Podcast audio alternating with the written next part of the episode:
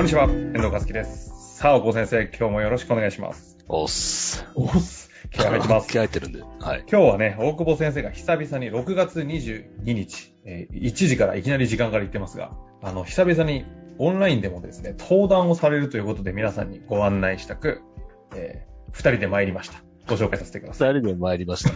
い。はい。6月22日、無実。語呂合わせで無実。覚え方？覚え方。年表の覚え方で。覚え方ダメダメ。今日は、あの、ヨタ話禁止。いやいや、覚えるから、覚えるのが大事、まず。無実ですね。無実。やめば。ははいい。はい。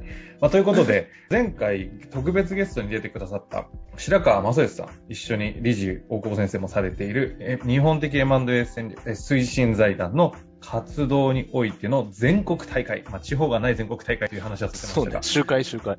その全国大会に、えー今回大久保先生が、えっと、全部で構成ウェブ、ウェブでと 4, 4部見れるそうなんですけれども、そのうちの1部目に一番バッターとして大久保先生と白川さんが、えー今の M&A 業界の問題について、えー対談をするということで聞いております。ね。全国大会もう2017年からやってるのかな？地方大会がない全国大会を。まお5年。あ、5年。まあ集まって、まあコロナの前は集まってやってたんで、コロナ禍では去年とかは、あのーまあ結構いろんなゲストを呼んで、それこそ中期賞の方とかも呼びながら、はいはい。あの、よ、よ、4日間というか4部構成で、まあやらせてもらったんですけどね。まあ、うんうんうん僕は出てないですけど、今年、第6回大会で、満を持して、満を持して。満を持してないって わかんないけど、満を持してください。対談で。対談ということで。やっぱりこの財団として取り組んできてて、10年か。近いですね。うん、10年やってる、やってきたが、業界変革がなかなか起きないというか、やっぱなかなかその事業のセンス、事業、まあ、特に税理士でしょうけど、まあ、財団のコンセプトとしては顧問税理士が、後継者不在企業の、ええまあ、なんていうの、証券の手伝いをすべきだというところが、まあ、基本コンセプトであって、うん。まあ、それがやっぱりやっていく中でいろんな動かない問題みたいなのが、あの、見えてきていて、まあ、それをどうにか解決しなきゃいけないっていう全国大会で、まあ、あの、第一部のその 4, 4部構成の第一部は、まあ、啓蒙活動に近い部分はあるので、まあ、業界の実態がやっぱ僕ら現場で最前線なのか、やってるところのね、いろんな問題、うんね経営者のはい問題、経営者が育ててこなかった問題、あの、自がっちゃう問題、えー違っちゃう。自がっちゃってやっぱ売りたくなくなる問題。マリッジブルー問題とか。あ一方でその、社員だって後継者やって分かってるのに、そのまま社長がいたら大丈夫だろうという依存、甘え、ー提言しない問題。そう。っていう問題。修行が、まあ、顧問先が困っているのに、まあ、まだ頑張りましょうよ、なのかね。あの、あるいは、その、何も提案しない。生産したら生産してしまう問題。経営者に修行が踏み込まないもん。踏み込まない。顧問先減るからね。うん。なるほどね、確かに。とか。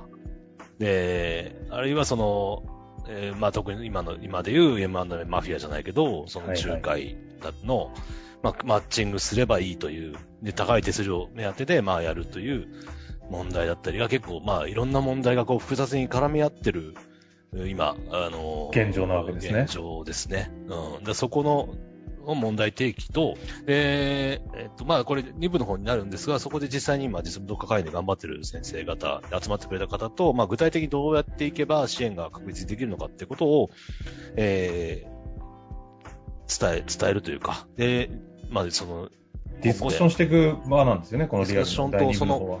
実務特化の先生が実際に活動するための障害になっていることを取り除くというか、まあ、やれば、やればいいじゃんっつって、はい、やりますって、そんな簡単な世界でもやっぱりないから、特性も違うし、その、マッチング業者ではないのでね。だからその辺を修行の立場としてどうやって、こう、この日本の問題をね、支えていくかっていうところを議論したいなっていうところではあるんですけど、まあ前半はその問題提起と、まああの、前半というか僕らのところはですね。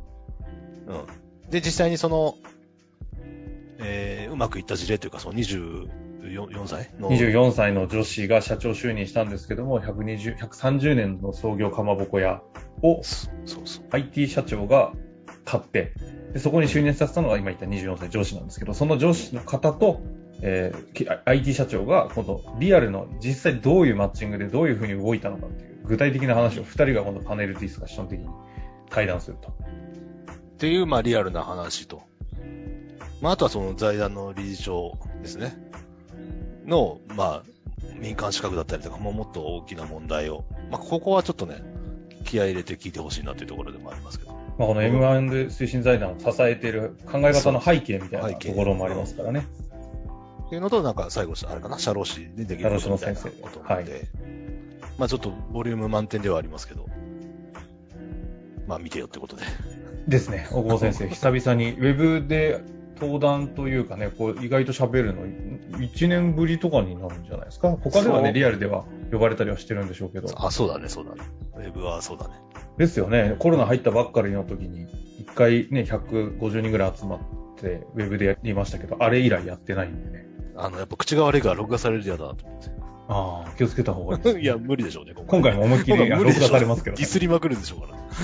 ディスの極み目指します。全員で、あの、し白肌赤肌も持ちながら、おいや、NG や支援体制図りたいと思いますが、まあそんな形でですね、改めまして6月22日1時から、ウェブで無料で見れるそうですので、ぜひ興味関心ある方は、えご参加いただけたら嬉しいなと思っております。え申し込み方法なんですけども、カラーズさんのホームページにも、え載っけてくださるそうで、えカラーズ税理士で検索いただいた上、えサイト内のお知らせの方にリンクを貼ってくださるそうです。えタイトルが日本的 M&A 推進財団全国大会というところをクリックいただくと、えーランディングページありますので、そちら飛んでください。そちらの中の、えーとリアルの、えーと参加とウェブ参加があるそうですので、ウェブ参加を選択の上、ウェブ参加を参加の上で、えーお申し込みいただけたらと思います。え？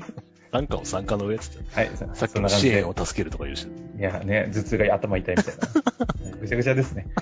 ということで、ぜひともご参加久々ですので、来てください。今日は終わりましょう。ありがとうございました。ありがとうございます。